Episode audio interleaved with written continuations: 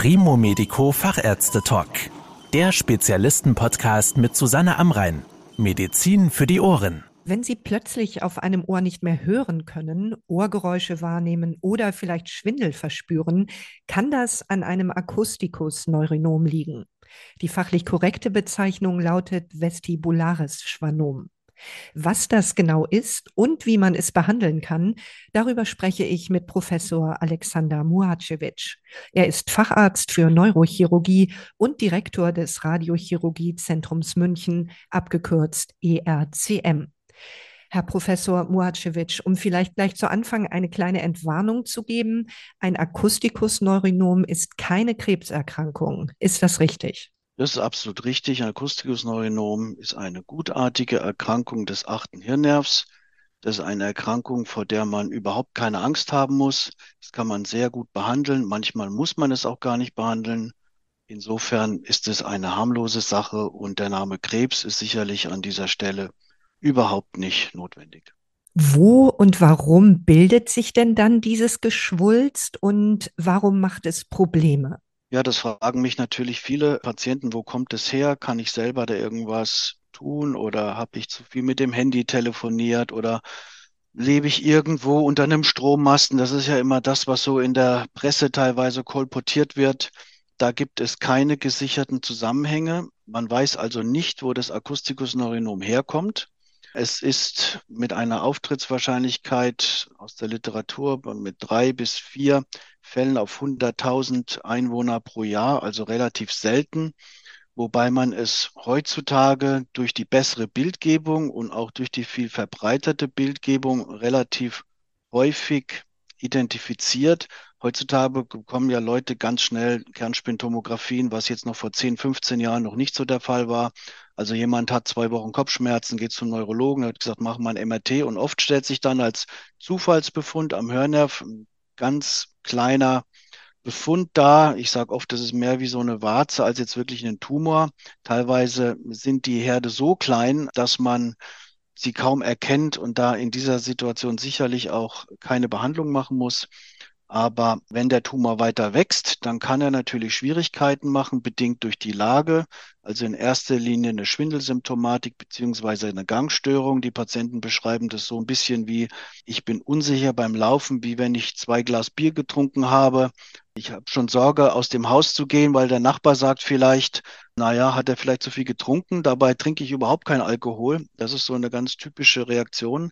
Also eine gewisse Unsicherheit beim Laufen ist typisch auch eine Hörverschlechterung, insbesondere beim Telefonieren. Das ist so ein erstes Zeichen, wenn man telefoniert und typischerweise mit dem rechten Ohr telefoniert und dann sagt der Gegenüber am Telefon, ja, irgendwie hörst du mich denn überhaupt richtig? Und man muss zugeben, dass man insbesondere die hohen Frequenzen nicht mehr richtig hört. Das kann auch so ein Signal sein für so eine Art Tumor. Das ist ganz typisch. Deshalb frage ich meine Patienten auch immer, ob sie mit dem Ohr noch telefonieren können. Und die meisten sagen dann, naja, ehrlicherweise habe ich seit einem halben Jahr auf das andere Ohr gewechselt, wobei ich früher nie mit diesem Ohr telefoniert habe. Also das sind solche Schwierigkeiten, die auftreten können. Einige Patienten haben auch eine sogenannte Tinnitus-Symptomatik. Das ist dieses Pfeifen, Klingeln im Ohr, wobei das ist quasi nur indirekt mit dem Akustikus-Neurinom verbunden, weil das ist letztlich eine Verschaltungsstörung vom Innenohr. Und so ein Tinnitus kann man natürlich auch in den allermeisten Fällen ohne Akustikus-Neurinom haben. Das sind ja nun doch eine ganze Menge verschiedener Symptome, die so ein Akustikus-Neurinom auslösen kann. Wie können Sie denn feststellen, ob hinter so einem eher unspezifischen Gefühl tatsächlich dieses Geschwulst steckt? Ja, also wenn das so zusammenkommt, also Hörverschlechterung, Schwindelsymptomatik, auch eine Kopfschmerzsymptomatik oder so einen Druck am Ohr oder auch so eine Gefühlsstörung am Ohr, wenn man sich aufs Ohr fällt und dann irgendwie habe ich da so das Gefühl, ist auch teilweise wie so ein Korken im Ohr, irgendwie fühlt sich das seltsam an, dann macht man typischerweise einen Hörtest. Am Hörtest kann man dann in vielen Fällen feststellen, dass, wie gesagt, insbesondere die hohen Hörfrequenzen abgenommen haben. Und wenn das so ist, kommt im nächsten Schritt die Kernspintomographie und letztlich läuft die Diagnose dann über die MRT, also Kernspintomographie, Diagnostik. Das reicht heutzutage, ein Akustikusneurinom zu identifizieren und zu diagnostizieren. Man muss keine Biopsie machen. Das wäre an dieser Stelle auch aus neurochirurgischer Sicht relativ schwierig, weil das ja sehr weit drinnen im Schädelbereich liegt. Also eine gute MRT-Diagnostik mit dünner Schichtbildgebung kann dann die Diagnose bringen. Wenn Sie nun tatsächlich ein Akustikus-Neurinom feststellen, sollte das in jedem Fall behandelt werden oder gibt es auch Fälle, wo Sie sagen, da kann man eher abwarten und beobachten? Also man muss ein Akustikus-Neuronom sicherlich nicht in jedem Fall behandeln, gerade nicht bei der Erstdiagnose. Man muss ja erstmal beurteilen, wie aktiv ist der Tumor jetzt, wächst er wirklich. Die Akustikus-Neuronome wachsen typischerweise nicht kontinuierlich, sondern mehr so in Stufen.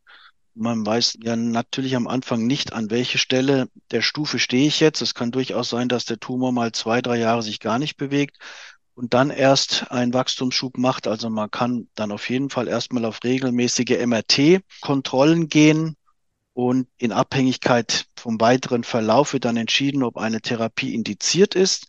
Prinzipiell gibt es drei Gründe, warum man eine Indikation stellen kann oder sollte. Erstens Wachstum vom Tumor, zweitens zunehmende klinische Symptome, über die hatten wir gerade gesprochen. Und drittens Wunsch des Patienten. Es gibt auch Patienten, die sagen, okay, ich habe das jetzt hier bei mir im Ohr, das hat mein äh, HNO-Arzt oder mein Neurologe diagnostiziert, ich will das loswerden. Das ist natürlich letztlich auch ein Grund, den man auch nicht ignorieren kann. Also diese drei Aspekte werden dann berücksichtigt und dann kann man sozusagen in aller Ruhe die Therapie planen. Es ist auf jeden Fall nie eine Therapie, die unbedingt besonders schnell durchgeführt werden muss. Ich kenne Fälle, wo dann gesagt wird, ja, ja, da müssen wir unbedingt gleich nächste Woche operieren. Das ist sicherlich nicht richtig. Man kann sich immer genug Zeit nehmen. Man sollte sich immer mit den unterschiedlichen Fachärzten erst austauschen und dann letztendlich zu einer Entscheidung für sich selbst kommen. Sie sind Neurochirurg und Radiochirurg. Was ist denn Ihre erste Wahl bei Akustikus-Neurinomen? Würden Sie eher sagen, operieren oder eine Strahlentherapie? Gut, ich bin natürlich etwas biasiert, wie man sagt. Also äh, Kraft stehen wir natürlich sehr unter dem Eindruck, dass so eine radiochirurgische Behandlung, wie wir es machen, also eine gezielte Einmalbestrahlung letztendlich in den allermeisten Fällen das Beste ist heutzutage. Es gibt prinzipiell drei Behandlungsoptionen. Entweder die klassische Therapie, also Operation oder herkömmliche fraktionierte Radiotherapie, also über 20, 25 Sitzungen, wie man das jetzt zum Beispiel von Mammakarzinombestrahlungen kennt oder anderen, oder die gezielte Einmalbestrahlung.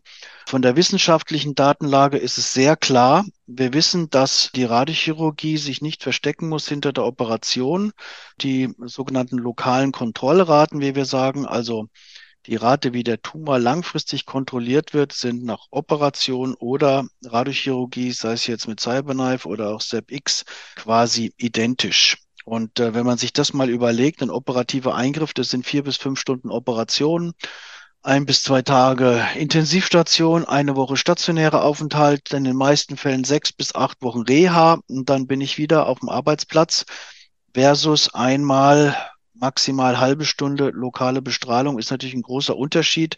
Viele Patienten meinen immer noch, das kann ja gar nicht mit rechten Dingen zugehen. Stimmt das denn wirklich? Jetzt machen wir es aber schon fast 20 Jahre, haben fast 3000 Patienten mit Akustikus Neuronom behandelt. Das ist auch alles in der Literatur beschrieben. Das Problem, und da muss ich ein bisschen die chirurgischen Kollegen kritisieren, ist, dass man aber oft das nicht mitgeteilt bekommt. Der typische Weg ist so, dass man ja beim HNO-Arzt ist oder beim Neurologen ist und dann in die Klinik geschickt wird, in die Neurochirurgie. Und dort wird, ich sage mal, leider in den allermeisten Fällen immer noch die Operation präferiert. Gut, ich verstehe das. Das ist das, was die Leute gelernt haben, was sie auch machen wollen. Aber es gibt nun mal heutzutage auch sehr gute Alternativen. Die Medizin entwickelt sich weiter. Es bleibt nicht alles auf demselben Stand wie vor 50 Jahren. Da gibt es übrigens ganz nebenbei bemerkt eine sehr interessante Studie von den Kollegen der Universität Bonn. Die haben 750 Patienten ausgewertet und haben mal gefragt, wie sie beraten wurden, gerade bei Akustikusneurinom für eine Therapie und was sie letztendlich gemacht haben. Dabei kam raus, dass 70 Prozent der Patienten sind nur über eine Therapie aufgeklärt worden. Und von diesen 70 Prozent war es die überwiegende Mehrheit für die Operation. Das ist schon ein bisschen bitter, weil Unterschied, wie gesagt, zwischen Operation mit Schädelöffnung etc. versus äh, so eine ambulante Bestrahlung ist so groß, dass man einfach auch die Pflicht hat, die Leute zumindest über alle Optionen aufzuklären. Wir machen das hier genauso, als wenn ein Patient bei uns primär kommt und anfragt, sagen wir immer, lassen Sie sich bitte auch beim Operateur noch informieren. Man hat bei dieser Erkrankung genug Zeit, im Vorfeld alles zu klären, nicht, dass im Nachhinein dann Enttäuschungen kommen und sagt, Mensch, hätte ich doch mit dem noch gesprochen oder das. Das kann man vorher klären und dann kommt man in aller Regel auch zu einer sehr guten Entscheidung. Sie haben ja schon eben einige Stichworte zum Ablauf der Einmaltherapie genannt, also ambulant und nicht mal eine halbe Stunde. Können Sie mal beschreiben, wie läuft das ab? Also der Patient, muss der bei Ihnen den ganzen Tag im Krankenhaus bleiben? Ja, die meisten äh, Patienten kommen ja schon mit einer heutzutage sehr guten MRT-Bildgebung. Das heißt, das muss dann in der Regel nicht wiederholt werden. Was man bei uns noch braucht, ist ein sogenanntes Planungscomputertomogramm, also ein CT, was immer bei uns laufen muss. Das dauert nur eine Minute. Aber diese Bildgebung ist wichtig für unsere Computer, damit alles berechnet werden kann für die eigentliche Behandlung. Also man braucht eine Minute für das CT. Das macht man, wenn es der Patientenwunsch ist, schon am Vorstellungstag. Und dann gibt es noch einen Termin hier ambulant. Man kommt ganz normal in Straßenkleidung. Es ist alles vorbereitet. Die Daten liegen vor. Man legt sich äh, je nachdem unter den Roboter oder in das äh, ZEP-X-Gerät. Die Behandlung beim Akustikusneuronom ist heutzutage im Schnitt etwa bei 20 Minuten. Also das geht sehr, sehr schnell. Trotzdem ist man nicht wirklich verhaftet mit der Technik. Das heißt, man kann jederzeit eine Pause machen, man kann aufstehen, man kann was trinken, man kann auf Toilette gehen. Das kann man ganz entspannt organisieren. Manche sind ja auch relativ aufgeregt, die sagen dann nach fünf Minuten vielleicht, okay, ich muss mich mal kurz sortieren, das ist überhaupt kein Problem, kann man stoppen, kann man Pause machen, kann man wieder weitermachen. Das geht relativ unkompliziert. Und es ist ja so, dass wir auch durch diese Therapie sozusagen nur einen Effekt induzieren. Die meisten Leute stellen sich das immer zu aggressiv vor. Also wir verbrennen da nichts oder schalten das sofort aus. Das wäre zu aggressiv. Das würden die Nerven dann auch nicht aushalten. Wir wollen ja in erster Linie den Tumor ausschalten, aber natürlich genauso wichtig die Funktion, so gut es geht, erhalten. Und deshalb ist es eine relativ sanfte oder milde Therapie, die über die Zeit wirkt und das ist der Grund, warum man auch am nächsten Tag gleich wieder arbeiten gehen kann, weil die Effekte kommen protrahiert, also über die Zeit. Und das Maximum der biologischen Reaktion, das liegt so etwa bei drei bis sechs Monaten. Deshalb machen wir dann auch nach sechs Monaten die erste MRT-Kontrolluntersuchung, auch wieder ambulant. Und dann sieht man äh, schon sehr gut, wo die Reise hingeht. Es klingt ja tatsächlich nicht sehr belastend. Wie empfinden das Ihre Patienten? Also es geht natürlich jeder unterschiedlich damit um. Es ist natürlich auch eine gewisse psychische Belastung und jeder ist auch in unterschiedlichen Lebenssituationen. Es gibt die gesamte Bandbreite. Es gibt tatsächlich Leute, die in der Mittagspause kommen, die sind besonders beruflich involviert, die sagen, sie haben überhaupt keine Zeit, das kann man machen. Dafür würde ich aber ein bisschen abraten, weil das schon ein bisschen sehr stressig. Ich würde immer sagen, dass man sich zwei, drei Tage danach schon gönnen sollte, um das alles zu verarbeiten. Man sieht dann in der Regel, dass bis auf vielleicht leichte Kopfschmerzen, ein bisschen Schwindel, da geben wir aber immer auch noch mal ein Tablettchen mit, was das etwas okkupiert, gut zurechtkommt und die allermeisten gehen dann zumindest die Woche drauf wieder ihrem normalen beruflichen Alltag nach. Sie hatten ja eben schon gesagt, Kontrolluntersuchung nach ungefähr sechs Monaten. Wie lange dauert es denn, bis das Akustikus-Neuronom deutlich geschrumpft ist, beziehungsweise vielleicht sogar verschwindet? Also deutlich geschrumpft, das dauert mindestens ein Jahr, teilweise auch länger. Es kann sogar sein, dass der Tumor etwas größer erstmal imponiert. Also nach einem halben Jahr kann er sogar etwas größer sein. Ich sage das immer gleich am Anfang. Das ist kein Tumorwachstum, das ist eine normale biologische Reaktion, die bei 30 Prozent der Patienten auftritt. Das Gewebe zieht ein bisschen Flüssigkeit und dann ist es so ein bisschen balloniert. Dann erschrecken natürlich viele und sagen, jetzt ist es größer als vorher.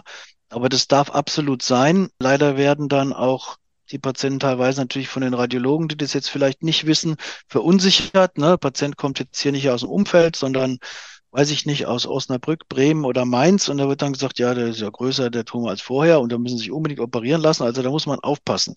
Das ist eine normale Reaktion und falls es wirklich in den seltenen Fällen mal nicht funktioniert haben sollte, ist das was, was man dann aber erst eher nach zwei oder drei Jahren sieht. Also wenn der Tumor überhaupt nicht kleiner wird, sondern immer ein bisschen größer, dann muss man postulieren, dass die erste Behandlung nicht ausreichend war. Und dann kann man im Zweifel auch noch eine zweite Behandlung machen oder dann doch eine Operation, je nachdem, wie die Situation sich darstellt. Aber in der Regel sind es seltene Fälle. In über 90 Prozent der Fällen reicht eine einmalige Präzisionsbestrahlung aus. Wie wirkt sich denn diese Behandlung zum Beispiel auf das Hörvermögen aus oder eben auf die bereits aufgetretenen Schwindelgefühle? Ja, also im Schwindel ist es ein bisschen so, es kommt darauf an, wie die Ausgangssituation ist. Wenn man schon sehr starken Schwindel hat und man kommt noch ein bisschen was dazu, dann kann das schon sehr belastend sein. Da gibt es dann auch gewisse Protokolle, wo man so Schwindeltraining machen kann. Aber es gibt Leute, die haben mit Schwindel sehr viel zu kämpfen. Das wird dann oft erst besser, wenn der Schwindelnerv oder der Anteil von diesem achten Hirnnerv nicht mehr funktionstüchtig ist. Das klingt erstmal negativ, ist aber eigentlich gut, weil interessanterweise ist das der einzige der zwölf Hirnnerven, wo die gesunde Seite, die Gegenseite, die Funktion völlig übernehmen kann. Das geht nur beim Schwindelnerv.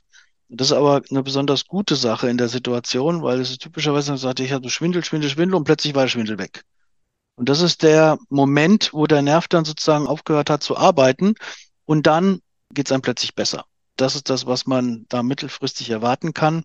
Beim Hörnerv ist es so, da ist natürlich auch die Ausgangssituation wichtig. Wenn ich sehr, sehr gut höre und ich höre dann eine Stufe schlechter, ist es oft nicht so schlimm. Wenn ich aber schon als Ausgangssituation schlecht höre oder wenn ich ein bisschen älter bin und sowieso schon so eine Altersschwerhörigkeit habe und sagen wir mal nur mit einem Hörgerät zurechtkomme und dann höre ich noch schlechter, dann kann es auf jeden Fall auch sein, dass ich auf dem Ohr ertaube. Das ist dann ähm, leider eine Reaktion, die dazugehört. Es ist aber was, was bei der Operation äh, sicherlich eher noch häufiger auftritt, weil diese Strukturen, gerade dieser Hörnerv, der ist extrem empfindlich. Also kleinste Manipulationen können den so, so stören, dass er nicht mehr funktionstüchtig ist.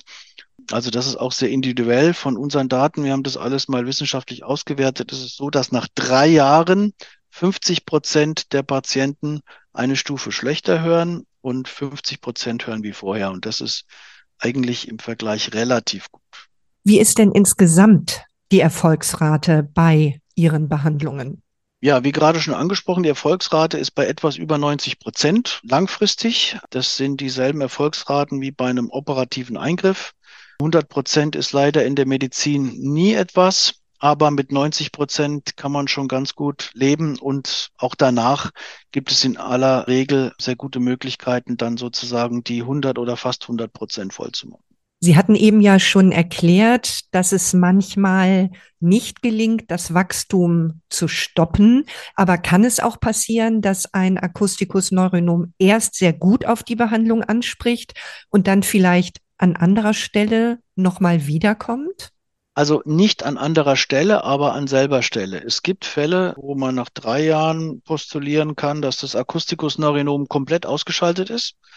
Und äh, man macht dann weiter Kontrollen und nach fünf oder sechs Jahren sieht man wieder eine gewisse Aktivität. Das ist dann erstaunlich, weil man sagt, naja, es war ja eigentlich schon ganz tot.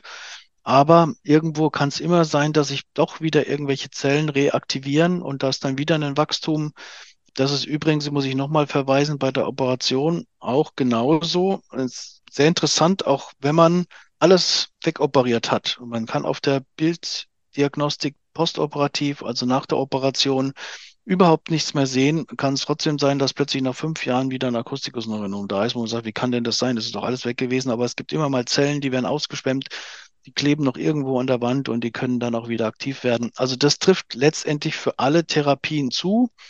Das kann man leider nicht ganz wegdiskutieren, aber wie gesagt, um positiv zu bleiben, in den allermeisten Fällen ist es nicht der Fall. Vielen Dank für die Informationen, Herr Professor Muhacevic. Sehr gerne. Das war der Primo Medico Fachärzte Talk mit Susanne Amrein. Danke, dass Sie zugehört haben. Mehr Informationen rund um das Thema Gesundheit und medizinische Spezialisten finden Sie auf primomedico.com. Bis zum nächsten Mal, wenn es wieder heißt Medizin für die Ohren.